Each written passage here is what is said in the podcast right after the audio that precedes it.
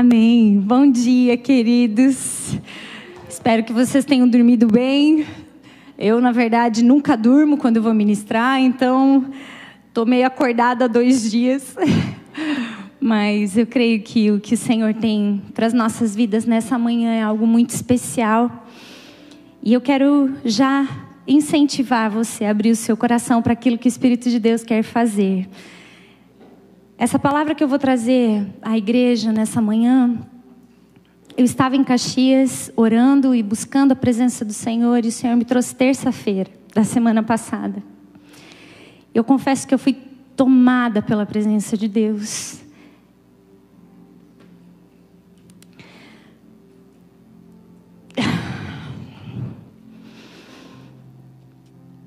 Porque eu creio que o Senhor fará algo nessa noite, nessa manhã, perdão. Eu creio que o Senhor irá fazer algo muito especial no seu coração. Eu não quero me delongar muito. Eu quero pedir para você abrir em Lucas, no capítulo 24. E a nossa leitura vai ser um pouquinho extensa. Então eu quero que você tenha um pouquinho de paciência e me acompanhe. Lucas 24, a partir do versículo 13. Aqui nós vamos falar sobre talvez uma das histórias mais fascinantes da palavra de Deus. E a palavra do Senhor declara assim: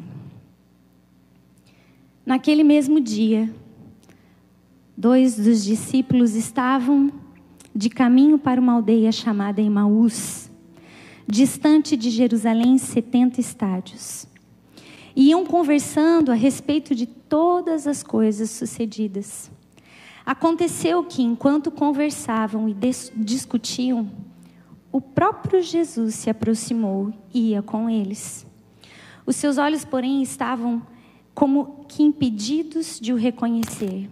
Então lhes perguntou Jesus: Que é isso que vos preocupa? E de que ides tratando à medida que caminhais? E eles pararam entristecidos. Um, porém, chamado Cleopas, respondeu, dizendo: És o único, porventura, que, tendo estado em Jerusalém, ignorais as ocorrências desses últimos dias? E ele lhes perguntou: Quais?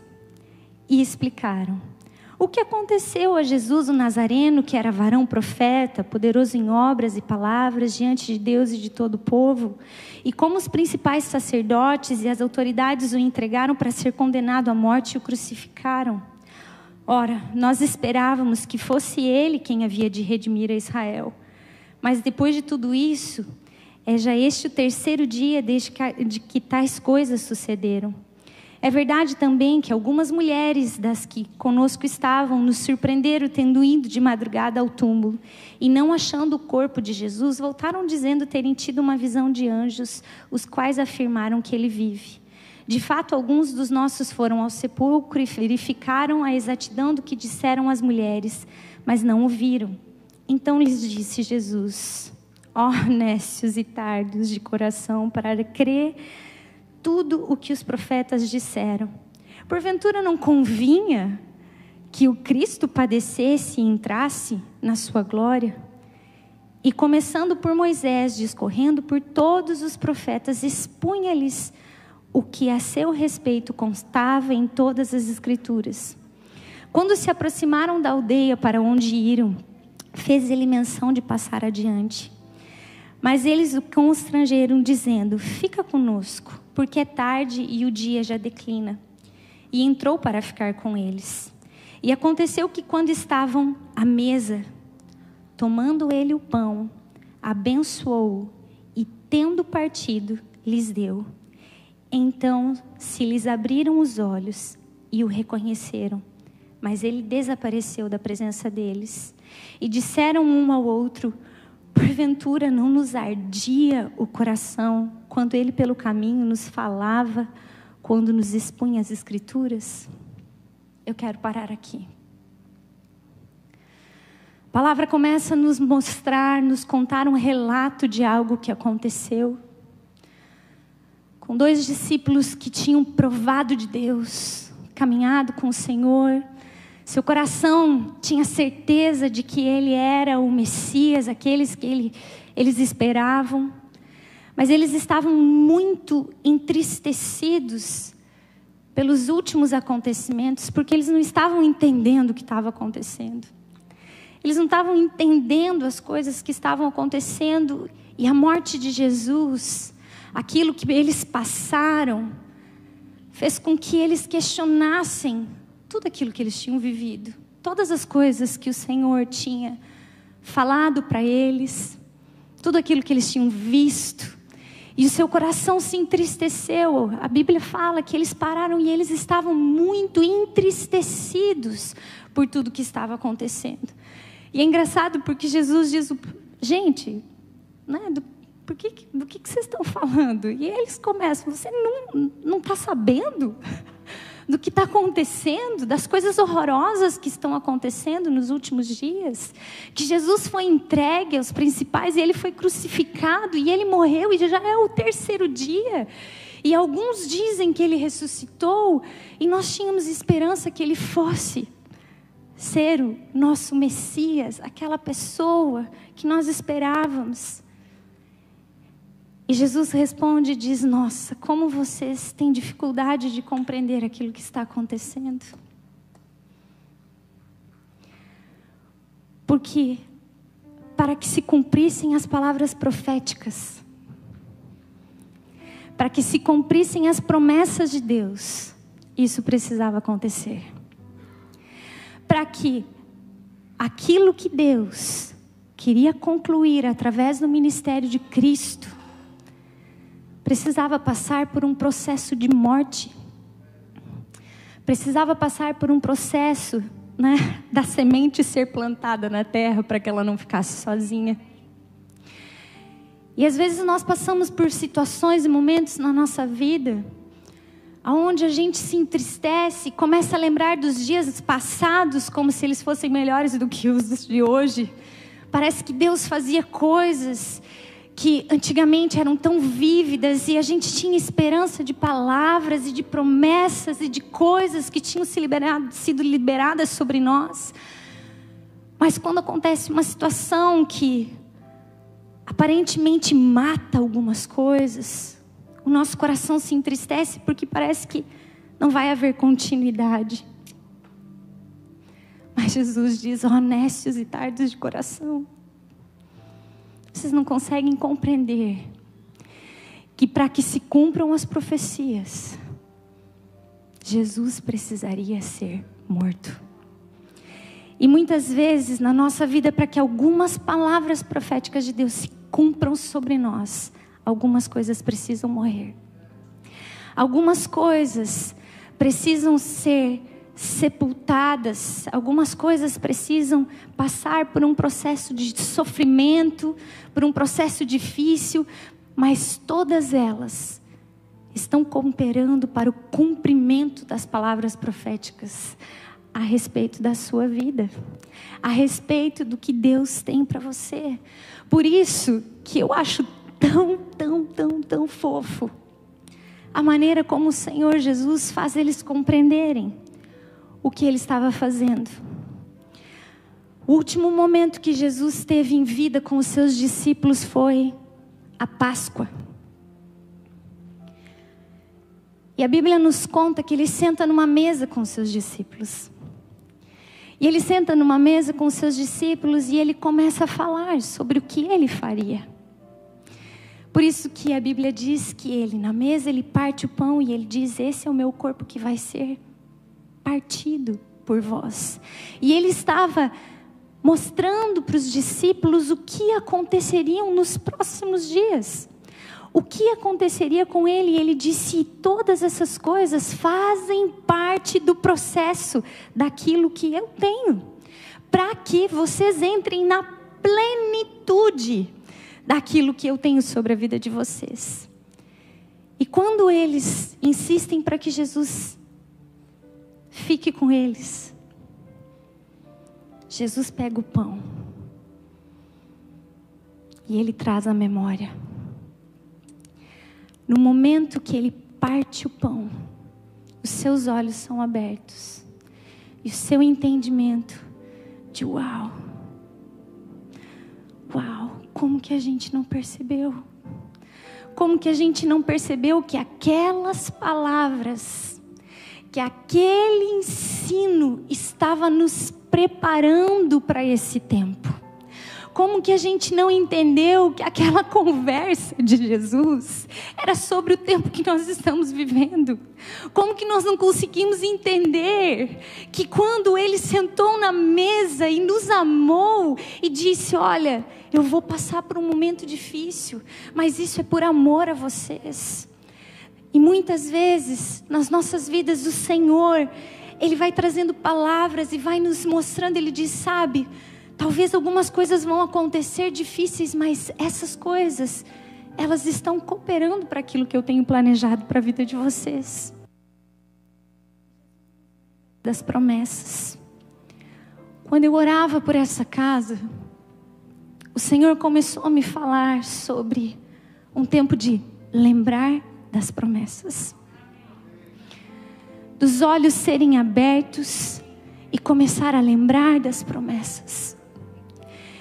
E uma das coisas que eles começaram a compartilhar depois que os seus olhos foram abertos era: enquanto ele falava, não nos aquecia o coração. Você não sentia algo diferente no seu coração, algo querendo ferver novamente, algo querendo nascer novamente dentro do seu espírito? E eles começaram a dizer: Meu Deus, como nós não conseguimos compreender esses dias, como nós não conseguimos compreender o que o Senhor fez. Mas nessa manhã o Senhor quer abrir os seus olhos. O Senhor quer abrir o seu entendimento, o Senhor quer te trazer à memória as palavras que Ele falou sobre você, as palavras que Ele falou sobre a sua vida, sobre seu casamento. O Senhor, Ele tem uma palavra de esperança sobre você. E é tempo de voltar os olhos e dizer: Senhor, abre o nosso entendimento. Abre os nossos olhos para entender que os dias de, de morte, às vezes o dia de angústia, de tribulação, eles estão nos levando em direção ao cumprimento das palavras proféticas.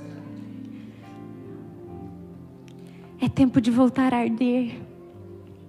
Pastora Velma começou a falar sobre isso aqui. É tempo de voltar a arder pela presença, de voltar a arder pelo Senhor, porque sabe mesmo que algumas coisas aparentemente morram, elas não fogem do controle de Deus. Mesmo que aparentemente algumas coisas estejam extremamente difíceis, o Senhor vai conduzir você para aquilo que Ele tem na sua vida. E nessa manhã, eu quero profetizar essa casa como esses discípulos no caminho de Emaús. Esses discípulos que, quando ouviram a palavra, abriu-se-lhe os olhos e eles passaram a queimar novamente, a queimar novamente pelo Senhor, a serem apaixonados pela presença. Sabe, queridos, tudo aquilo que vem na sua vida para gerar mornidão, aparente apatia. Eu quero que você lembre o quanto você buscava o Senhor. Eu quero que você lembre dos seus devocionais. Eu quero que você lembre dos seus tempos de jejum. Eu quero que você lembre do teu tempo de separação. Sabe, essas coisas nos mantêm ardendo. E às vezes, de uma forma errônea, a gente começa, como a Bíblia fala, lembra-te de onde caíste e volta às práticas das primeiras coisas, aquelas que tinham, te mantinham ardentes ardentes na presença, ardentes pelo Senhor. É tempo de lembrar o que te incendeia. É tempo de lembrar aquilo que faz o seu coração queimar. Eu não sei você, mas sabe o que me faz queimar? Está perto dele. Está perto do Senhor me faz queimar, dedicar a minha vida à leitura da palavra jejum, oração, tempos intensos de oração, e não é por meritocracia, porque eu não espero que Deus me reconheça, mas eu sei que eu dependo dEle. Eu sei que é nesse lugar que a minha chama permanece acesa. Eu sei que é nesse lugar que o meu coração permanece fervendo. Então, se eu precisar ficar orando, eu vou orar. Se eu precisar jejuar, eu vou jejuar. Mas não é por obter nada, mas é para manter a minha chama acesa. É para estar incendiada. É para estar apaixonada. Porque se for para viver o Evangelho, eu quero ser quente. Eu quero ser apaixonada. Eu quero ser entregue. Eu quero ser sedenta. Eu quero ser aquela que vai ser encontrada na presença. Eu quero ser aquela que vai ser encontrada no Senhor. E eu quero lembrar você. Lembra-te de onde caíste. Lembra-te das coisas que faziam o seu coração ser incendiado pelo Senhor. Eu creio que o Senhor tem algo nessa casa. Isso não é de hoje. Não é de hoje que o Senhor tem uma promessa para essa casa. E não é de hoje que o Senhor tem uma promessa para você.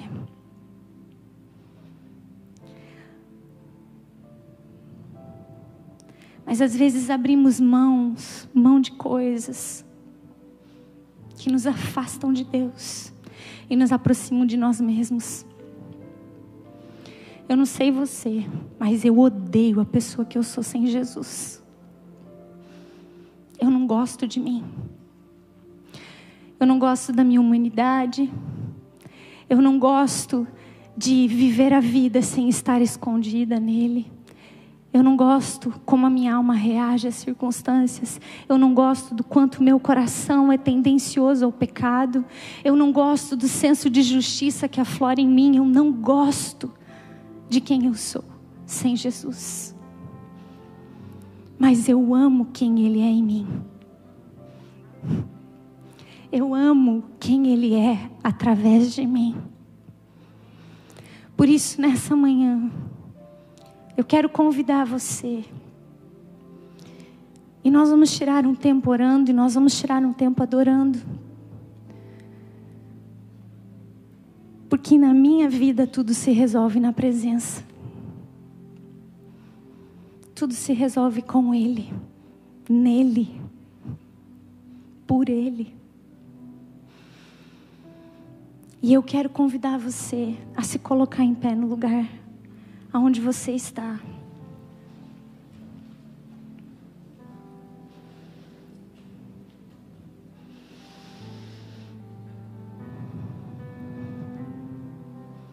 Eu quero que você feche os seus olhos. Sabe, existem momentos na nossa vida cristã que eu tenho que esquecer da pessoa que está do meu lado. E é o que eu quero que você faça agora. Esquece do seu marido, da visita que você trouxe. Às vezes a mãe não consegue esquecer do filho pequeno, mas o restante se existe uma verdade sobre o Evangelho, é que ele é extremamente, diretamente singular e direcionado à minha vida. Então, quando eu recebo uma palavra de Deus, eu preciso olhar e dizer: Senhor, o que é que o Senhor quer falar comigo nessa manhã?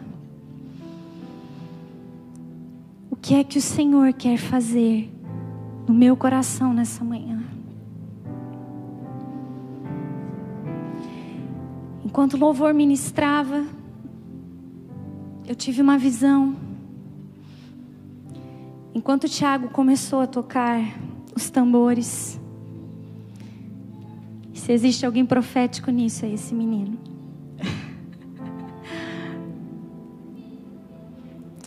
Eu via águas invadindo a terra e encharcando secando uma terra seca. E à medida que os tambores batiam, o Senhor começou a dizer que existe uma nova vida de Deus sendo liberada sobre essa casa. Aonde o rio de Deus passa, produz fruto de vida os lugares áridos, os desertos, eles se transformam em mananciais. E nessa manhã, se você chegou aqui como um deserto, talvez a sua alma está seca. Existe uma palavra de Deus que ele vai invadir o seu coração com a presença dele, com a presença dele. Um novo rio de Deus, uma nova presença de Deus uma nova porção do Espírito de Deus. É tempo de voltar às velhas práticas, é tempo de lembrar das promessas, é tempo de olhar para o Autor e Consumador da nossa fé. Ah, Senhor, nos perdoa, porque às vezes somos tão nécios e tardos de coração. É engraçado porque Jesus chama eles de lentos. Ah, vocês são lentos para entender. Vocês não estão conseguindo entender o que eu estou querendo que vocês compreendam nesse tempo, mas algumas coisas precisam acontecer para que as palavras proféticas se cumpram. E esse tempo é um tempo que está conduzindo a sua casa e a sua igreja em direção ao cumprimento das palavras proféticas do Senhor. Senhor, faz o coração da tua igreja queimar mais uma vez. Faz o coração da sua igreja se apaixonar mais uma vez. Faz o coração da sua igreja se incendiar mais uma vez por quem tu és. Espírito de Deus, eu libero sobre essa casa uma palavra de vida, uma palavra de ressurreição, de sonhos, sonhos sendo ressurretos. Não termina aqui, isso faz parte do processo de Deus para que as palavras proféticas se cumpram. Senhor, nós cremos que tu és um Deus poderoso, um Deus poderoso para cumprir, as suas palavras, para cumprir as suas promessas. Senhor, incendeia o coração da tua igreja, incendeia o coração da tua noiva, restaura a paixão, restaura o temor, restaura o zelo pela tua casa, restaura o zelo pela tua presença, restaura, Senhor, a entrega, restaura o desespero, Senhor, o desespero pela tua presença. Senhor, como o salmista declara, assim como a corça suspira pelas águas, assim a minha alma anseia, deseja, queima, pulsa.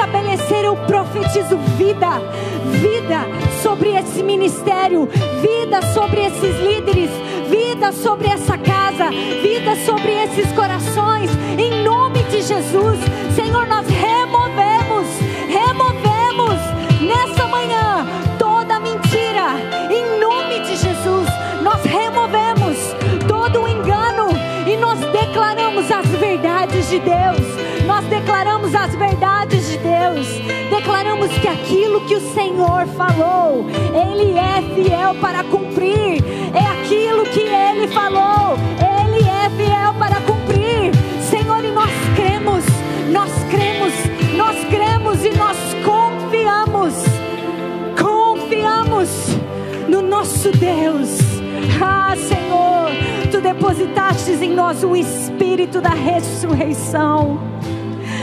Espírito de Deus, que haja uma nova vida no coração da tua igreja.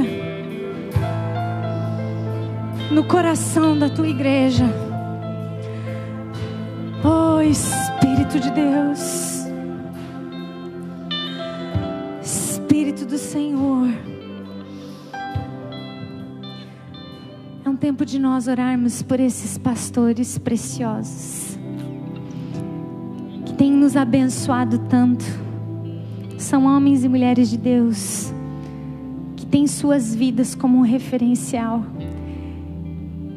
E nós cremos que nesse tempo o Senhor quer fortalecer as suas vidas. Fortalecer. A batalha não terminou.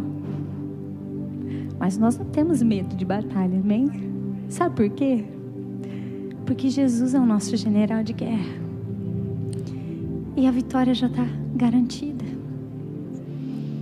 E nós cremos nisso. Que o Senhor nos dará a vitória em todas as coisas. Senhor, eu quero orar pelos teus filhos. Espírito de Deus, blinda o coração, Senhor. Blinda o coração dos teus filhos.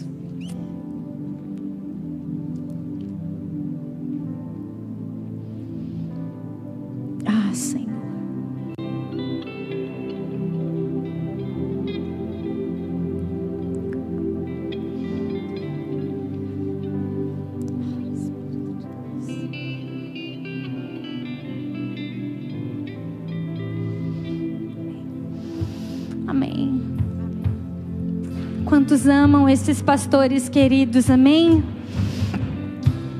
Quantos creem naquilo que Deus tem sobre essa casa? Amém? Aquilo que Deus tem sobre você. Amém? Eu creio que o Senhor irá cumprir todas as palavras que Ele tem sobre a sua vida. E por isso o Senhor está te convidando, te convidando a viver uma nova estação.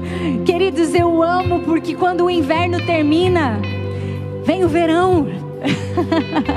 Tempo de muito calor da presença de Deus, amém? De muita paixão, de muita entrega, de muito regozijo, de muita presença, de muito sobrenatural. Então eu quero que você abra o seu coração e gere essa expectativa. Uau! O tempo do sobrenatural está chegando.